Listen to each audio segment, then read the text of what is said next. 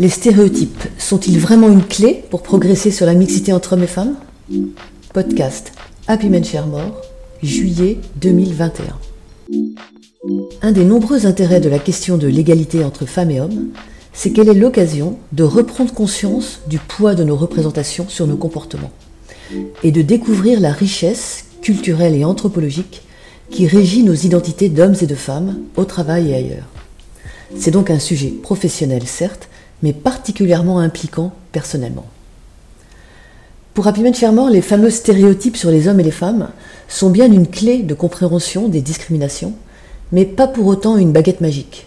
Et on gagnerait en efficacité si on questionnait plutôt les normes objectivement genrées qui régissent le fonctionnement de l'entreprise. Je suis Béatrice de Gourcuff et je dirige Compagnie Rose, l'école du sens au travail, qui porte la démarche Happy Men Share More dans les entreprises pour accompagner dans la durée le progrès vers plus de mixité. Pour aborder de façon synthétique ce vaste sujet des stéréotypes, je redonnerai d'abord quelques repères de base sur le biais cognitif du stéréotype. Ensuite, nous passerons en revue les principaux stéréotypes sur les hommes et les femmes au travail qui impactent les trajectoires professionnelles des uns et des autres. Enfin, nous déplacerons notre regard et nous nous demanderons si c'est bien là le sujet. Avant de démarrer, je veux juste préciser que la question des stéréotypes, même si elle se banalise un peu, reste encore et toujours délicate parce qu'elle touche à des ressorts intimes et à des expériences personnelles. Les stéréotypes sont vraiment un sujet passionnant parce qu'ils sont l'occasion de prendre conscience, j'appelle notre paresse cognitive, de notre tendance à, fonctionner sur les mêmes rails, les mêmes autoroutes mentales, à ne pas remettre en cause ce qu'on fait, du coup, ils sont vraiment une invitation à grandir, à grandir en intelligence, mais aussi en indulgence. Non, il n'y a pas d'un côté les intelligences, ceux qui ont pris conscience de leurs stéréotypes, et de l'autre côté les idiots. Non, il n'y a pas les bons et les méchants. On est tous remplis de stéréotypes. On les applique tout le temps, même si nous savons qu'ils existent. Alors, les stéréotypes, comment ça marche? Les stéréotypes font partie des nombreux biais cognitifs qui caractérisent le fonctionnement de notre cerveau. Ils font référence à cette tendance que nous avons à enfermer des groupes de personnes dans des caractéristiques. Les Italiens sont comme ça, les hommes sont comme ça, les filles sont comme ça, les patrons sont comme ça, les mères de famille sont comme ça, etc. etc. Les stéréotypes sont utiles car ils permettent un traitement rapide de l'information, ils fournissent une grille de lecture et ils nous aident à adapter rapidement notre comportement dans différentes situations. Mais les stéréotypes nous piègent aussi, car on a tendance à surestimer le degré de ressemblance à l'intérieur d'une catégorie. Tous les Italiens sont comme ça, tous les hommes sont comme ça. On enferme dans les stéréotypes. Et en même temps, on va sous-estimer les points communs entre les différentes catégories. On sous-estime les points communs entre les Allemands et les Italiens. On sous-estime les points communs entre les hommes et les femmes, entre les mères de famille et les pères de famille, etc. C'est ça le danger des stéréotypes. Par exemple, un stéréotype archi-classique et rebattu concerne les mères de famille au travail, qui donneraient en général la priorité à leur vie familiale sur leur vie professionnelle. Ce stéréotype n'est pas complètement débile, comme d'ailleurs la majorité des stéréotypes. Il existe pour de bonnes raisons, et on est suffisamment nombreux à l'avoir rencontré pour qu'il existe. Les statistiques montrent que 70% des responsabilités familiales sont assumées par les mères, et donc, quand on a à côté de son boulot une charge privée importante, quand on a une charge mentale au boulot mais aussi une charge mentale familiale, eh bien en fait, on n'est pas forcément aussi disponible. On peut imaginer en tout cas qu'une mère de famille n'est pas aussi disponible qu'un père de famille. Donc on va facilement adopter ce stéréotype. Le danger, c'est quand le stéréotype se transforme en préjugé. C'est quand, par biais cognitif, par automatisme du cerveau, on va appliquer systématiquement le stéréotype à toute personne de la catégorie. Cette mère de famille, qui est devant moi, elle va forcément donner la priorité à sa vie familiale sur la vie professionnelle. Je ne connais pas cette femme, je ne sais pas qui elle est, mais le simple fait qu'elle soit mère de famille me fait penser qu'elle va forcément, à un moment ou à un autre, donner la priorité à sa vie privée sur sa vie professionnelle. Et cela débouche potentiellement sur l'acte discriminatoire, pas à tous les coups heureusement.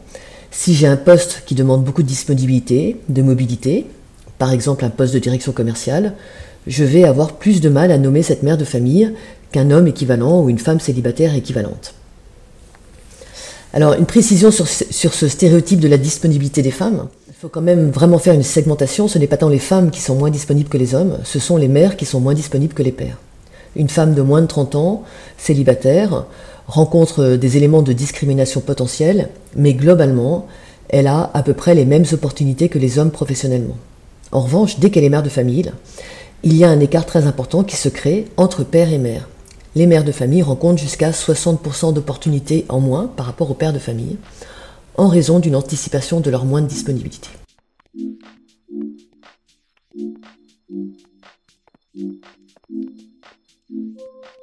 Alors, quels sont les, les, principaux autres stéréotypes sur les hommes et les femmes au travail? Il y a par exemple les compétences. En termes de compétences, et de nombreuses études convergent sur ce point, nous n'attendons spontanément pas les mêmes choses des hommes et des femmes. Au risque de caricaturer les choses, et pour faire court, en m'appuyant sur, euh, certaines études, on attend d'une femme dans la société qu'elle soit euh, affectueuse, compatissante, douce, sensible, maternante, sentimentale, sociable, conciliante. Sur le plan de ses capacités cognitives, on s'attend à ce qu'une femme soit intuitive, artistique, expressive, créative, subtile, imaginative, qu'elle ait bon goût? Là encore, elle n'est pas que ça, mais on estime qu'une femme va être plus ça par rapport à un homme. Ce n'est donc pas un hasard, quand on comprend cela, qu'on ait plus de femmes comparativement aux hommes, dans les fonctions éducatives, sociales, mais aussi en communication ou en ressources humaines. On retrouve des qualités qui sont attendues des personnes qui bossent dans ce type de fonction, et donc c'est un peu plus facile pour des femmes d'être choisies dans cette typologie de métier. Et c'est plus compliqué pour elles d'être choisies dans des métiers qui correspondent aux stéréotypes masculins. Là encore, ces stéréotypes ne vous étonneront pas, on les a un peu tous en tête. On attend d'un homme qu'il soit compétitif, audacieux, calme, dominant, aventureux, agressif, courageux, résistant à la pression. On s'attend à ce qu'il soit analytique, mathématique, précis, rationnel, qu'il soit euh, à l'aise avec l'abstraction, la résolution de problèmes, avec les chiffres. On sait tous que des femmes peuvent être extrêmement calées en mathématiques et en résolution de problèmes, en abstraction, mais on a une tendance à attribuer plus spontanément ces qualités aux hommes. Il y a beaucoup de stéréotypes aussi qui concernent l'exercice du pouvoir. On estime souvent que les hommes sont naturellement plus câblés pour le pouvoir que les femmes. Cela correspond aux stéréotypes qu'on vient d'énumérer sur les hommes, compétitifs, audacieux, agressifs. Ce sont des qualités qu'on attribue souvent au pouvoir. Alors on va dire que les femmes sont moins motivées que les hommes pour le pouvoir. On va trouver des raisons plus ou moins vraies qui peuvent expliquer que les femmes sont moins au pouvoir que les hommes. On va aussi penser qu'il faut juste revoir ces stéréotypes, on va coacher les femmes pour qu'elles gagnent un peu sur ces compétences dites masculines.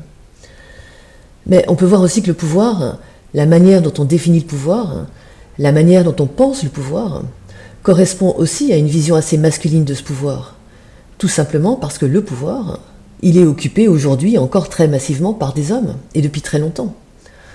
On n'a pas défini que pour être au pouvoir, il fallait être comme ci, être comme ça. C'est juste que les gens qui incarnent le pouvoir aujourd'hui sont beaucoup plus des hommes que des femmes. Et donc, assez logiquement, on imagine que pour accéder au pouvoir, il faut avoir des qualités qui correspondent statistiquement à des traits de caractère masculins.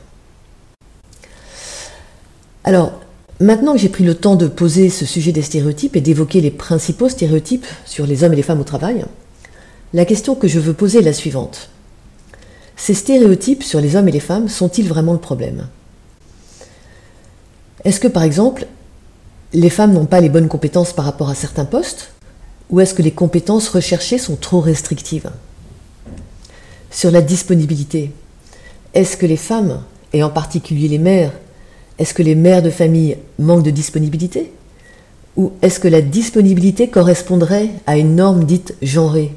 Est-ce qu'on aurait des attentes de disponibilité qui seraient traditionnelles, qui n'auraient pas une vraie base, une vraie justification professionnelle, et qui seraient plus difficiles à assumer par des mères qui assument 70% des responsabilités familiales? Et sur le pouvoir, est-ce que les femmes n'aiment pas le pouvoir ou est-ce qu'une majorité de femmes ne se retrouveraient pas dans la manière actuelle d'exercer le pouvoir? À la fois dans le processus d'accès au pouvoir et dans la manière d'exercer le pouvoir qui est attendue de toute personne qui exerce le pouvoir? Je crois que le travail, la culture liée au management et au travail, c'est là plutôt qu'est le problème. Il y a des stéréotypes, oui, mais il y a d'abord des stéréotypes sur le travail. Les stéréotypes sur les hommes et les femmes, ils sont à peu près infinis. Ils sont ancrés depuis plusieurs milliers d'années. Avant de les faire disparaître et de les mettre à distance, il coulera de l'eau sous les ponts. Et d'ailleurs, c'est pour ça qu'on est arrivé à des résultats assez faibles, tant qu'on travaille sur les stéréotypes hommes-femmes. En revanche, oui, je crois qu'il y a des stéréotypes sur le travail et sur les typologies de fonctionnement, de qualité et de comportement qu'il faut avoir pour réussir dans le travail, et qui là sont très pénalisants, et qui là pénalisent spécifiquement les femmes. Depuis sa création, Happy Men porte le sujet de l'égalité professionnelle comme une problématique universelle de management et d'organisation. L'enjeu n'est pas de corriger les femmes pour qu'elles s'adaptent au système, mais bien plutôt de corriger le système pour qu'il permette à tous, hommes et femmes, de travailler de façon engagée tout en respectant ses besoins essentiels de sens au travail, et notamment d'accès à ses enjeux personnels de vie privée. C'est la condition pour s'épanouir et développer ses talents. Et là, ce n'est plus du tout la même philosophie. C'est beaucoup plus exigeant, plus subversif peut-être aussi. Et c'est certainement les normes masculines qui doivent être mises sur la sellette.